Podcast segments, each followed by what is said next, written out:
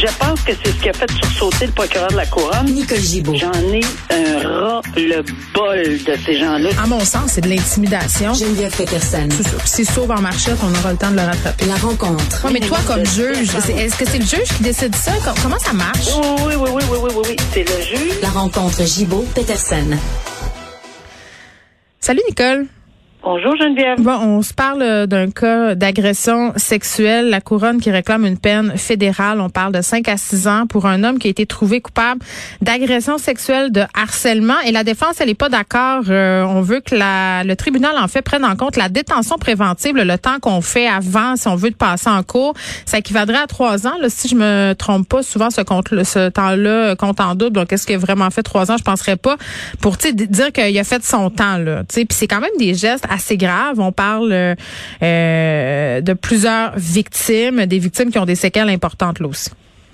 Oui. Le temps euh, qui est réclamé, c'est tout à fait dans la dans la fourchette, à mon humble avis, pour quatre victimes. Tu as raison. Une des victimes, c'est pire. On, ben, c'est-à-dire que les pire. Est-ce qu'il y a quelque chose de pire pour une pour l'autre? Mais ça, c'est, c'est, il y a un peu plus euh, d'événements qui sont Oui. arrivés.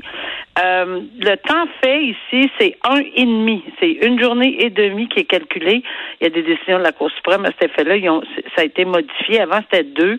Euh, mais là, on compte un et demi. Donc, euh, si c'est arrivé en 2019, ben c'est ça. là. C'est probablement ça. Il est arrivé à peu près trois ans, mais c'est plus euh, c'est trois ans peut-être, oui. Il a fait ça, on ne pourra pas lui enlever, là, a, il, a, il a fait trois ans à un et demi. Mais est-ce qu'on va lui donner deux ans ou trois ans supplémentaires? Hum. Parce que si la, la Cour en vient à la conclusion que c'est six ans et qu'il a fait trois ans, ben il restera trois ans à faire. Et dans le cas de la, de la, de la personne qui c'est assez impressionnant de lire Hum. qu'elle s'est sentie agressée.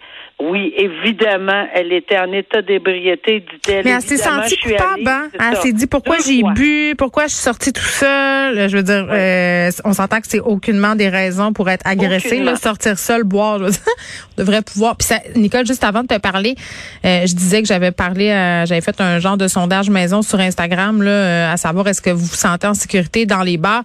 Euh, puis majoritairement, il me, euh, je me suis fait répondre non par, par plusieurs femmes là, qui ont répondu à, à cette story-là. C'est fou quand même. Là. Tu dis, tu sais, tu vas dans un bar, tu vas dans une place, pouvoir se sentir en sécurité en faisant des gestes aussi banals que d'aller dans un bar, de sortir, ça devrait pas être ça, là, la vie. Non, puis en plus de se culpabiliser pour tous ces gestes-là qui, bon, ben oui, peut-être qu'après un peu trop d'alcool, bon, Mais ben oui, peut-être, puis c'est- tu sais, c'est pas la seule et la, la dernière fois qu'on va entendre ça, mais ça donne pas un biais ouvert ou euh, pour une agression sexuelle Exact. et surtout qu'elle était vue. Là, on parle de vulnérabilité. Bien là. sûr. Quand quelqu'un est en état d'ébriété, avancé, comme c'est décrit dans les dans les journaux, dans le journal, euh, c'est très vulnérable. La- L'accusé, évidemment, de toute évidence, en a, euh, en, en a pris avantage euh, et l'a chez elle. Puis elle s'est sentie agressée une deuxième fois parce qu'elle elle est allée à l'hôpital et faire tous les tests. Là, dans, dans les circonstances, se faire euh, sais, pas se faire déshabiller, mais reprendre là, dans les moindres détails tout ce qui est arrivé, puis se faire parce qu'elle voulait avoir un, un examen médical. C'est très, très euh, difficile à refaire. Et la culpabilité, tu l'as dit, euh, qui l'a envahi. Maintenant, je pense que c'est un dossier qui, qui écoute, c'est certain pour moi que c'est une sentence qui va être euh, qui va être lourde. Oui, puis attends là. Nicole, moi je pense que ce qui est important de souligner aussi, puis il faut pas l'oublier là, au moment de poser ces gestes-là, cet homme-là était en période probatoire parce qu'il avait reçu une absolution dans un dossier de harcèlement à l'égard de cinq femmes, là, cinq jeunes femmes. Oui, j'y venais. Ça aussi, c'est un facteur extrêmement aggravant à mon humble avis. Hmm. On parle pas de une petite euh, bévue là, ou quelque chose de très léger. Pas une erreur de parcours, parle- là. Non, non, pas une erreur de parcours. On parle d'un harcèlement cinq jeunes femmes. Et il a été bien chanceux, je sais pas en quelle année, là, je connais pas les conditions exactement pourquoi et comment on lui a donné une absolution, mais il, ne bénéficie- pas de la clémence du tribunal deux fois, là. C'est- pas comme ça que ça se passe. Alors, on verra c'est quoi ce que la décision, ce qui sera la décision du juge euh, en janvier cette année euh, 2022. Bon, on parle euh, d'un familicide horrible, bien entendu, c'est toujours horrible, un familicide, mais celui-là, c'est parce que les descriptions, euh, en tout cas, elles sont là, elles sont particulièrement violentes. 26 ans après euh, les filles de cet homme-là qui a assassiné des membres de sa famille, c'est un crime d'honneur, hein, en passant, je pense que c'est important de le souligner, euh, veulent pas que leur père sorte de prison. Non, puis c'est important de le souligner parce qu'effectivement, c'est euh, c'était pris en considération. C'est un crime d'honneur. Cette personne-là n'acceptait pas que sa femme ne l'écoute pas. Euh, c'est très clair dans l'article. Et quand c'est quelque chose, il reconnaît même pas sa fille euh, qui a témoigné. Et ce que je trouvais important, c'est parce que ça, le crime d'honneur, Dieu merci, on n'en a pas beaucoup. On se, ben, peut-être qu'il y en a plus qu'on pense, mais on le sait pas là.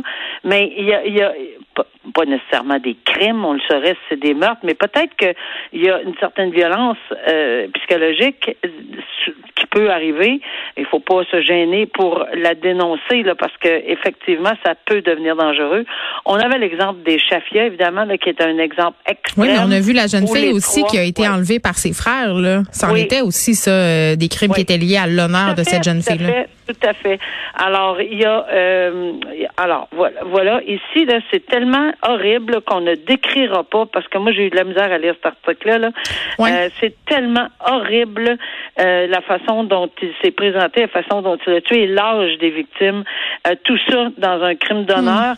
Et là, aujourd'hui, ce qui est important, c'est qu'il y a eu, en 1996, il y a eu une sentence de de, évidemment à vie, là, mais avec pour pouvoir demander une libération conditionnelle après 18 ans.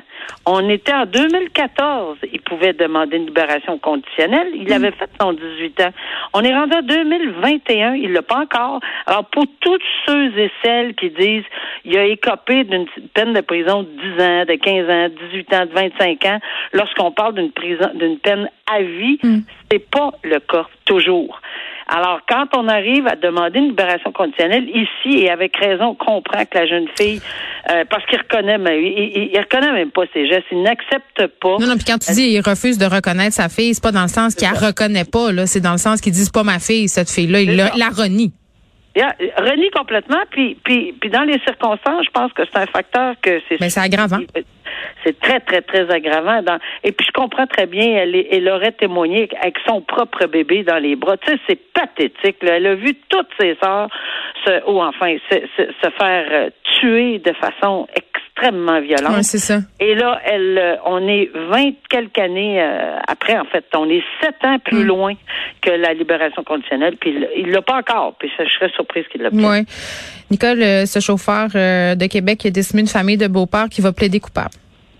Le seul geste, baume, un petit, petit baume pour la famille, le mari, etc., c'est peut-être ça, le plaidoyer de culpabilité rapide. Parce qu'évidemment, on n'aura pas à repasser. Juste l'enquête sur remise en liberté, le juge avait euh, empêché la divulgation des photos. C'est beaucoup mm. trop, euh, c'était beaucoup trop grave. Alors, euh, on avait une ordonnance de non-publication sur sur sur le vidéo, les, les preuves photos. Alors, mais là ici, je pense que tu sais, ne pas revivre puis retourner. Puis c'est sûr que ça, ça fait quand même un tout petit bon tout petit, mais euh, on voit que euh, on demande une peine extrêmement sévère pour de l'alcool au volant, quatre victimes euh, dans des circonstances absolument inouïes. il, il était vraiment le tout croche. il y avait drogue. Hmm. etc. Non, non, écoute, Donc, faucher quatre vies, là, je pense que le message, là, si on a un message à envoyer, il est là. Exactement. Euh, on se laisse, Nicole, sur cette nouvelle. Le tribunal spécialisé qui va aller de l'avant, euh, adoption du projet de loi 92. Euh, ça a été voté à l'unanimité hier là, à l'Assemblée nationale. Oui, bravo. Puis moi, je fais une mention toute spéciale pour Véronique Yvon, parce que Véronique, depuis des années, euh, s'est fait le, porte-parole pour. En fait, c'est ça. elle a tenu ce projet-là à bout de bras. Elle a tenu ce projet-là à bout de bras. Elle a fait un travail exceptionnel. Je comprends qu'il y a plusieurs personnes, mais vraiment, si on arrive aujourd'hui à avoir un tribunal spécialisé. Hmm. ou une division spécialisée, on va l'appeler comme on l'appellera là, pour pas chicane, mais euh, c'est grâce à, à, elle et grâce à toutes les autres évidemment qui ont mis la main à la pâte. Très bien, Nicole. On va aller lui parler justement à Véronique Yvon. Je te souhaite un excellent week-end. Oui, bon week-end. Au revoir. Vous écoutez Geneviève Peterson. Cube Radio. Léla Véronique Yvon, porte-parole euh, du troisième groupe d'opposition en matière euh, de justice. Madame Yvon, bonjour. Bonjour. Bon, vous ne l'avez pas entendu, le Nicole Gibault, qui saluait euh, votre initiative par rapport au tribunal spécialisé, le vous qui avez tenu ce projet